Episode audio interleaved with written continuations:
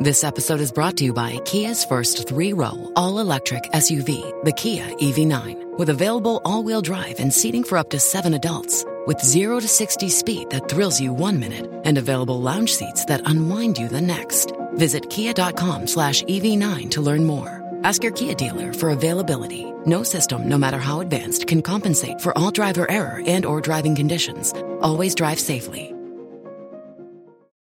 Bonjour à toutes et à tous. À l'instar de Microsoft dont on vous a parlé plus tôt cette semaine, Google tente tout en douceur de se verdir et par ricochet de verdir le comportement de ses internautes. Depuis quelques jours, de nombreuses nouveautés ont vu le jour à la fois sur le moteur de recherche éponyme, mais également sur ses différents services comme Maps. Première nouveauté, la possibilité pour tous ceux qui cherchent un vol en avion de trier leurs résultats selon les émissions de dioxyde de carbone provoquées par le trajet, en plus des prix, de la durée ou alors de l'heure de départ. Pour ce faire, l'entreprise explique qu'elle se base sur plusieurs critères comme la nature du trajet, le type d'appareil utilisé, le nombre de sièges dans chaque classe, mais aussi et surtout le mode de calcul de l'Agence européenne pour l'environnement. Par extension, les résultats de recherche des hôtels affichent désormais des résultats et des informations sur les différentes actions menées par les établissements en question en matière de développement durable, qu'il s'agisse de la réduction des déchets ou de l'économie d'eau par exemple.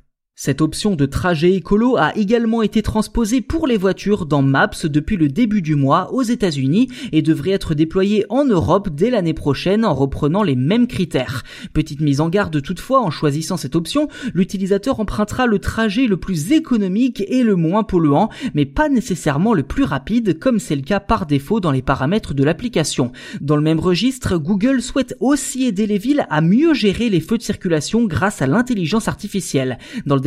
Le GAFAM explique travailler sur une intelligence artificielle capable de prédire la circulation et donc fluidifier le trafic en fonction des données récoltées par Google Maps.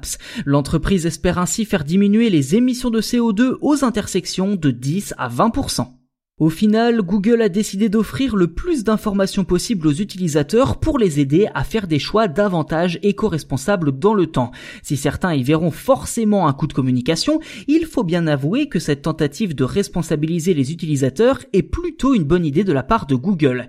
D'ailleurs, le géant américain reste plutôt cohérent sur la question. Souvenez-vous, il y a un an, le GAFAM annonçait vouloir faire tourner ses centres de données et bureaux du monde entier grâce à des énergies décarbonées dès 2030.